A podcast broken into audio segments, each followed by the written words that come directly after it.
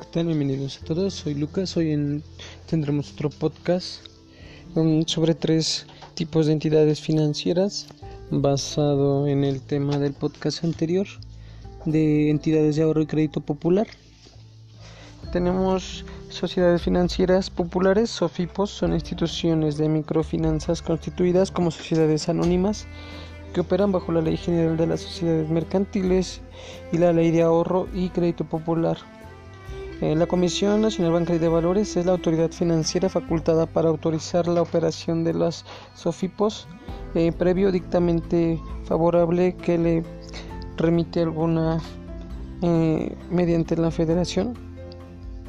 La segunda son sociedades financieras comunitarias o FINCOS son sociedades anónimas constituidas y que operan bajo la Ley General de Sociedades Mercantiles y la Ley de Ahorro, de ahorro y Crédito Popular, que tienen por objeto promover la educación financiera rural, lo que a su vez busca propiciar el ahorro y el apoyo crediticio a fin de apoyar el desarrollo de actividades productivas del sector rural.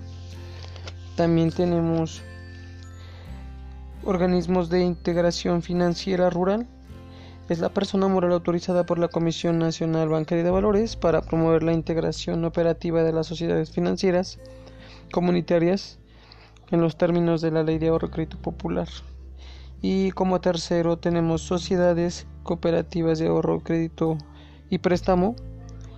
Eh, son entidades organizadas conforme a la Ley General de Sociedades Cooperativas y a la Ley para, la para regular las actividades de las sociedades cooperativas de ahorro y préstamos que tienen por objeto realizar operaciones de ahorro y préstamo con sus socios sin ánimo especulativo y reconocimiento o reconociendo que no son intermediarios financieros con fines de lucro. Todas estas mencionadas eh, tienen como propósito fomentar el ahorro popular y expandir el acceso al crédito hacia sectores que no se han visto favorables con la oferta de los servicios de la banca comercial con la finalidad de mejorar el nivel de vida de la población y fomentar el crecimiento económico eh, del país. Entonces vemos que estas tres entidades como financieras su objetivo es ayudar y promover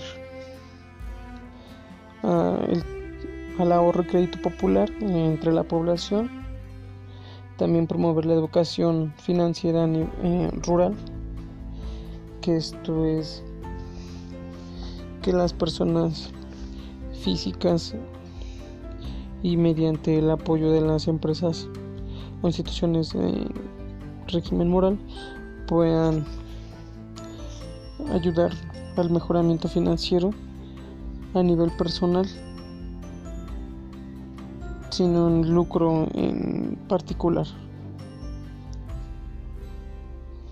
Estas entidades quieren y ayudarán a fomentar el ahorro y expandir el crédito, expandir el acceso al crédito hacia sectores que no han visto favorable eh,